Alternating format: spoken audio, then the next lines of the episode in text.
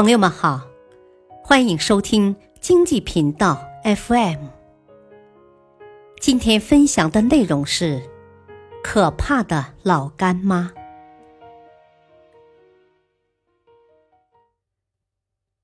陶华碧再能干，再愿意干，也终有干不动的那一天。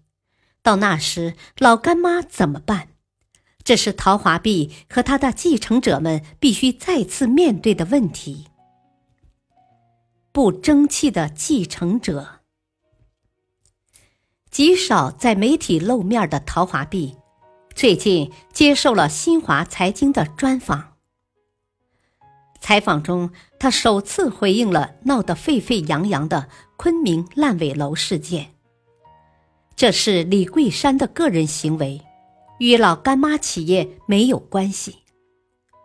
李桂山是陶华碧的大儿子，多年前他在昆明投资个楼盘“云润天阳”，然而这个楼盘因为无法交房，连公司法人都变成了老赖，维权无门的业主纷纷找老干妈讨要说法。因为当初宣传时，李桂山打的就是老干妈的旗号。坑妈的，除了李桂山，还有他的小儿子李妙行。二零一四年，陶华碧退休，将公司交给李桂山与李妙行掌管，前者主外负责销售市场等工作，后者主内负责生产。然而，掌管生产大权的李妙行，新官上任第一把火就烧到了自己家，不仅将生产辣椒酱的原料贵州辣椒换成了便宜的多的河南辣椒，还删减了原有的酱料人工酿制工序，采用机器替代。看似不起眼，能让利润更高的改变。却影响了老干妈的口味和多年积累的口碑。因为原材料与酿造工艺的变化，近两年总有消费者抱怨味道不如从前，甚至有贵州本地人说老干妈原材料以次充好，靠大量使用味精来提味儿。这也违背了陶华碧做老干妈的原则。过去，陶华碧坚持用贵州辣椒，工厂也只在贵州开。很多人建议他把工厂开到其他省份，但他都拒绝了，因为他怕工厂开到其他地方，老干妈的质量与口味就会受影响。专访中，陶华碧强调，老干妈在质量上没有任何问题。但也承认了不用贵州辣椒让老干妈丧失原本口味的事实。问题还不止这些。二零一六年，一位转投其他工厂的老干妈前员工，竟然将老干妈的宝贵配方泄露。对于一家以食品加工生产为主的企业，配方如同武功秘籍一样重要。此次事件导致公司直接损失了一千多万元。二零一九年，贵阳市南明区老干妈厂房失火，以致三分之一的产能受损。而早在二零一七年，老干妈就因为油烟污染问题被群众举报，三天共计被举报十九次，被中央环保督察点名批评。一系列问题都指向老干妈离不开陶华碧。数据显示，二零一七年到二零一八年，老干妈的销量连续两年下滑。虎视眈眈的狼群，除了内忧，还有外患。辣酱本就是一块大蛋糕。人人都想做出第二个老干妈，而成为第二个陶华碧。二零二零年，调味品品牌跻身大消费行业三大热门赛道之一，中式复合调味品是增速最快的品类，其2015年至2020年复合增长率达百分之十六点九。这其中有两大品类最受关注，一个是经典菜肴调味包，另一个就是辣酱。我国是辣酱生产和消费大国，二零一四年至二零一六年，产量与消费量都呈增长趋势，辣椒消费人群更是超过五亿，消费额以每年百分之十六的高速递增。良好的市场前景刺激新人纷纷进场。二零一六年至二零一七年。一群辣酱品牌借助明星网红光环迅速崛起，比如老牌歌星林依轮创立的范爷，上线两天卖出三万瓶；相声演员邱云鹏创立嗨嗨皮皮邱云鹏新店，上线第一个月卖出一点八六万瓶辣酱，而李子柒辣酱价格比老干妈高几倍，依然热销。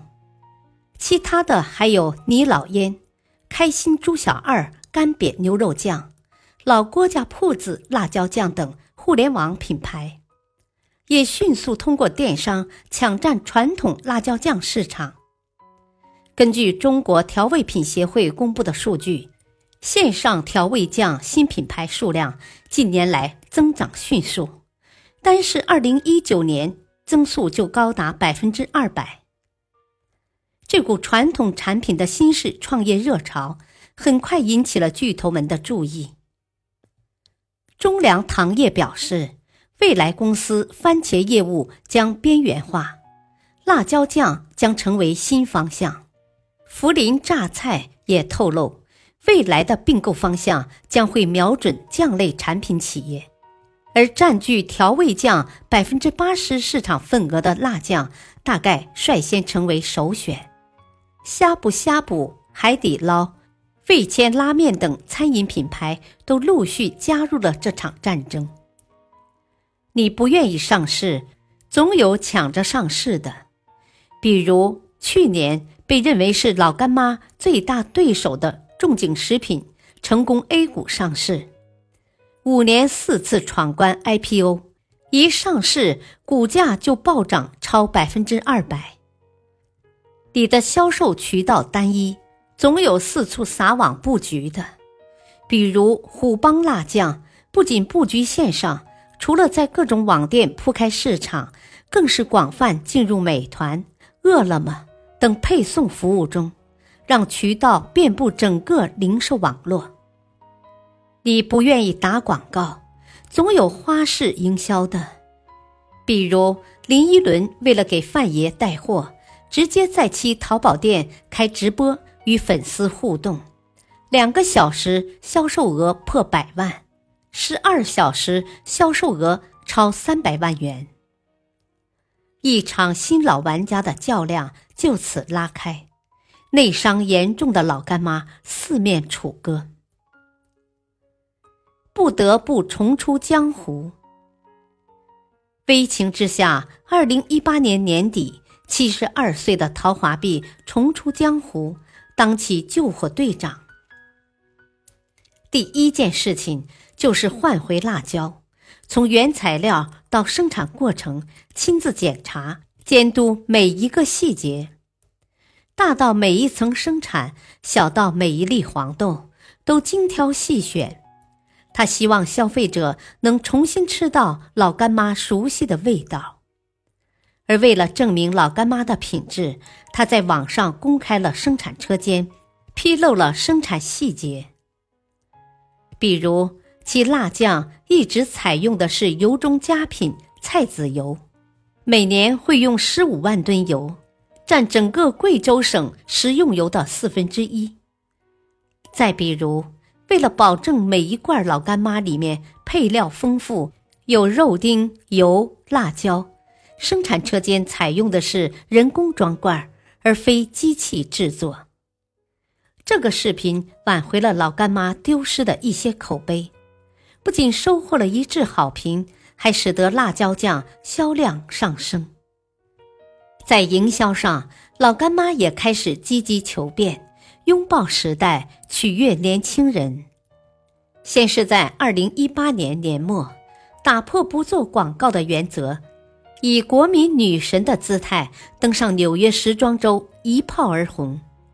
后又于男人装大胆玩跨界，推出定制礼盒、定制手提袋等商品，被网友称为“火辣教母”。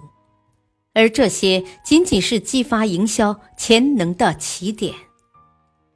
去年年初，老干妈官方旗舰店还在淘宝上现购物车相亲活动，推出一三一四瓶限量款，以“教你谈恋爱”为宣传点，每瓶瓶盖上都印有恋爱金句。这些土味情话迅速让其高调出圈。一时间一瓶难求，销售额大涨。最让人记忆犹新的，也许是华为 Mate 三零系列发布那段时间，网上疯狂刷屏的“拧开干妈”的老干妈 MV 广告。老干妈变身萝莉少女，加上鬼畜舞蹈，不断循环的洗脑神曲，火到连明星吴亦凡都穿着老干妈卫衣来彰显时尚感。近一半的人支持老干妈的极限转变。在北京商报关于老干妈消费者的调查数据中，百分之四十六的消费者认为老干妈有必要通过广告宣传来增强自身的影响力。著名管理突破专家李江涛曾说过：“没有一个品牌可以持久活下去，不管你有多牛。”特别是消费品，它总会进入消费的疲劳期。想长期活下去，就必须不断创新。除了辣椒酱，老干妈还在扩大产品线上做足了功夫。从最开始的靠一款豆豉辣酱打天下，延展到了今天的风味鸡、番茄辣酱、油辣椒，乃至火锅底料、红油腐乳等。把颈椎病治好后，我还要发展系列产品，现在才二十多个，要做到两百多个。陶华碧说：“陶华碧亲自操刀，老干妈终于重回神坛。业绩显示，二零一九年老干妈销售收入五十亿元，创新高，同比增长百分之十四点四三。”二零二零年，其销售收入再次打破纪录到五十四亿，同比增长百分之七。在二零二零年十大辣椒酱排行榜中，老干妈稳居榜首。解不开的接班难题，创民族品牌，立千秋大业，我要做千年光彩。这是陶华碧对老干妈的期望。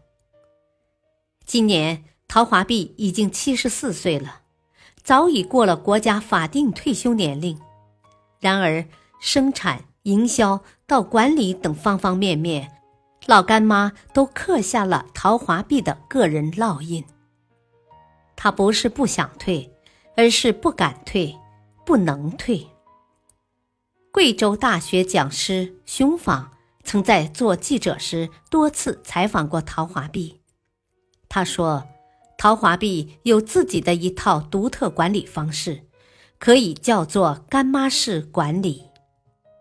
从最初两百人的小厂开始，老干妈就有员工宿舍，公司包吃包住，直到现在，老干妈员工的工资福利在贵阳都算是拔尖儿的。”公司几千名员工，他能叫出百分之六十的人名，并记住了其中许多人的生日，而每个员工结婚，他都要亲自当证婚人。他还隔三差五的跑到员工家串门儿这种带有鲜明个人特色的管理方式，是陶华碧对老干妈员工的感情投资，最终转化为了企业上下一心的。强大凝聚力。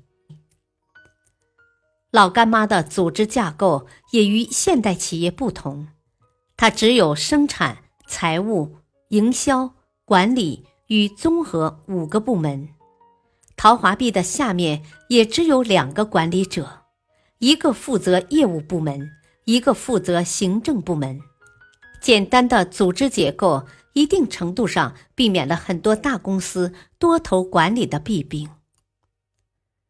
陶华碧的经营理念也简单到极致，就是雷打不动的坚持。他坚持不喝茶，不喝饮料。仅仅是为了保持灵敏的味觉和嗅觉，保证做出的辣椒酱味道更好。他坚持打假，为此每年都要花几千万元。为了维权，他常常跟员工半夜出去找证据，跟造假者打狙击战。据说老干妈打过的最长的一次官司，是从一九九八年。持续到了二零零一年，堪称马拉松诉讼。可陶华碧说：“就算砸锅卖铁，也要把官司打到底。”他还坚持著名的四不原则：不贷款、不参股、不融资、不上市。他对资本有一种天然的排斥感。贵阳市曾动员老干妈多贷款融资。但都失败了。一位政府官员曾表示，和他谈融资的事情比引进外资还要难。